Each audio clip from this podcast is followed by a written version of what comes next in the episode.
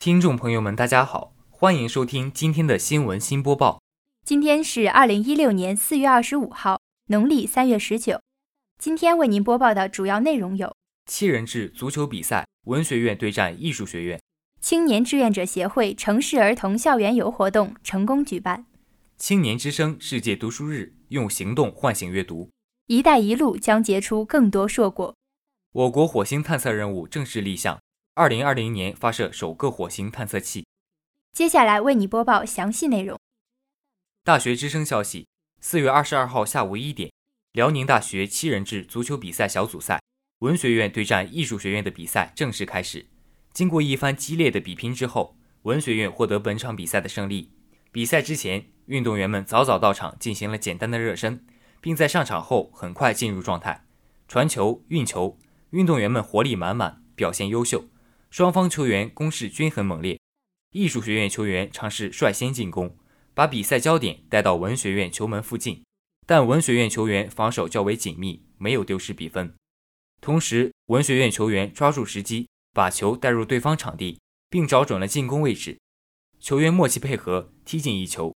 半场结束后，双方运动员们退场休息，恢复体力，调整状态。而相比上半场，下半场的比赛更为激烈。比赛双方都保持着紧密的防守状态，同时渴望打破僵局。最终。本次比赛，文学院与艺术学院的比分为四比二，文学院获得了胜利。本次比赛不仅展现了运动健儿们的风采和他们用汗水诠释的体育精神，更培养了同学们之间的团队协作能力，提高了集体团结互助意识，丰富了同学们的课余生活，活跃了校园文化气息。本台记者李天琪、乌日七七阁报道。大学之声消息：四月二十三号，由华晨商报主办。辽宁大学青年志愿者协会承办的校园春游活动在辽宁大学蒲河校区举行。上午八点半，四十二名志愿者早早地在校门口准备着迎接孩子和家长。二十八个家庭到齐后，志愿者与他们共同到达体育馆左侧的空地。在此期间，导游为孩子和家长简单介绍校园建筑、文化及各处景致，小朋友们听得兴致勃勃，还不时与志愿者进行互动。到达活动场地后，主持人宣布活动开始。第一项是风筝历史知多少。主持人先向小朋友提问，小朋友争先恐后的回答问题。之后，两名讲解员又进行了详细介绍。第二项是风筝故事大集会，小朋友都是有备而来，讲起故事也是有模有样。第三项比谁放的风筝高，小朋友在志愿者的带领下，有序的开始放风筝。本次活动的负责人王玉瑶说。我们今天的活动主要想让孩子们更多的了解大学，激发他们学习文化知识的动力，也希望可以丰富孩子们的课余生活，促进孩子与家长的交流。校园游的活动过程虽然繁琐辛苦，但是在放风筝过程中，孩子们天真的笑脸让我们知道一切都值得。我们还会再继续此类活动，并让更多的人参与到其中，关爱孩子的健康成长，让他们在实践活动中得到真正的快乐。真正拥有一个孩子应该有的天真烂漫。本台记者刘娇阳报道。青年网消息：四月二十三号，青年之声读书出版服务联盟以第二十一个世界读书日为契机，与广西师范大学出版社、知更社区、北京约克联盟等联合发起“四二三行动唤醒阅读”主题活动。以北京为主的多个城市，在一群行动力极强的少年带领下，以快闪形式顺利开展。上午九时，地铁八号线南锣鼓巷站四十余人手持书籍走进地铁，安静阅读。我做互联网工作，每天都对着电脑，平时很难有大块的时间进行阅读，很想踏踏实实静下心来看会儿书。刘健手持日本作家东野圭吾的《解忧杂货铺》，对记者说道：“这本书字里行间充满了温情和治愈，十分经典。地铁里环境相对安静，路程又长，足够看完一章了。”四二三行动唤醒阅读主题活动作为青年之声读书出版服务联盟的首次线下活动，意在响应党和国家提出的全民阅读号召，围绕读书出版行业的领域，倡导全民阅读青年先行理念，构建互联网时代的青年阅读之家。本次阅读占领地铁，还带动了大量未报名的围观者参与其中。正好和朋友出来逛逛，感觉车厢里充满了读书氛围，我们就加入了。过程中还能认识到很多志同道合的人。确实受益匪浅。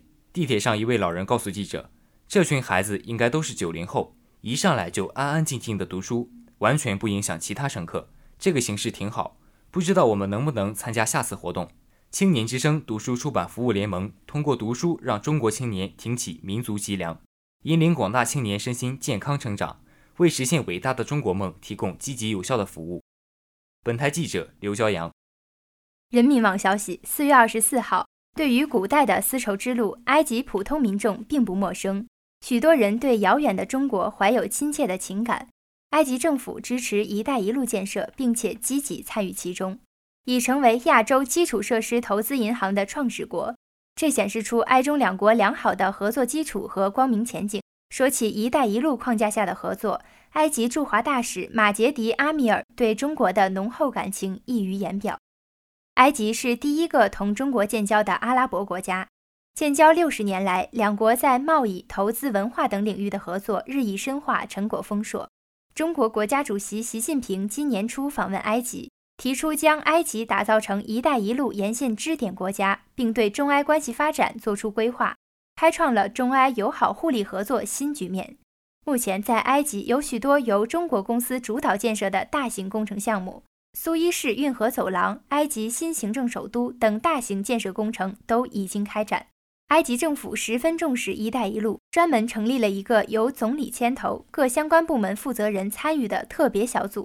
每月定期举行会议，推进相关项目的落实。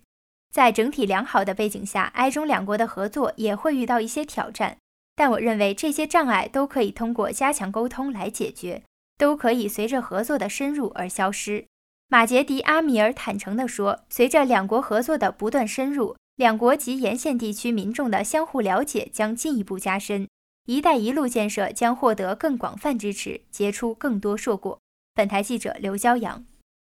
新华社消息，电工信部副部长、国家航天局局长许达哲二十二号表示，我国火星探测任务正式立项，我国将在“十三五”规划的末年，就是二零二零年前后发射火星探测器，一步实现绕火星的探测和着陆巡视，这相当有难度。许达哲是在二十二号国务院新闻办举行的新闻发布会上介绍首个中国航天日及我国航天发展情况时所上述表示的。火星探测是空间科学界和航天界关注的一个重大方向。